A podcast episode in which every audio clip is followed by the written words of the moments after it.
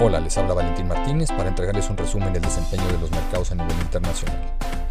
Los mercados accionarios finalizaron la semana con un dispar desempeño explicado por noticias vinculadas a los avances en materia de una vacuna contra el COVID-19, mejoras en cifras de actividad en países desarrollados y China, mayores casos de contagio en los estados del sur de Estados Unidos, posibles estímulos fiscales adicionales en Europa y el inicio de la temporada de resultados corporativos en Estados Unidos.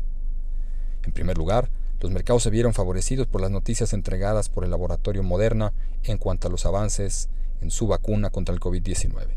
Lo anterior, en instancias en que en estados como Texas, Florida, California y Arizona, tanto el número de nuevos contagios como de mortalidad ha tendido a aumentar en los últimos días, llevando algunas de sus autoridades a detener e incluso revertir el proceso de moderación en sus medidas de restricción interna. Además, las cifras de actividad en Estados Unidos y Europa siguen respondiendo de manera favorable a la reapertura de sus economías. De hecho, tanto los indicadores de producción industrial como de ventas de consumo muestran una importante mejora en junio. De igual forma, el PIB de China terminó por crecer un 3.2% en el segundo trimestre del año, superando las expectativas de los analistas y dejando atrás el fuerte retroceso del primer trimestre. De todos modos, las ventas minoristas en China anotaron una inesperada caída, lo que genera dudas respecto del estado en que se encuentra su demanda interna. Lo anterior toma lugar en momentos en que las tensiones entre Estados Unidos y China se mantienen, por cuanto el propio presidente Donald Trump ha destacado que no existen las condiciones para avanzar a una nueva fase de acuerdos. Por último, ha comenzado la temporada de resultados en Estados Unidos, en donde el consenso espera una caída de las utilidades de las compañías incluso superior a 40%. Así, en los últimos días, diversas compañías del sector financiero han publicado sus resultados, los cuales, si bien han conseguido superar las estimaciones del consenso, anotan bajas del orden del 20%, mientras que otras empresas importantes del sector tecnológico han entregado perspectivas más débiles para el segundo semestre. Con esto, los mercados accionarios cierran la semana con un dispar desempeño.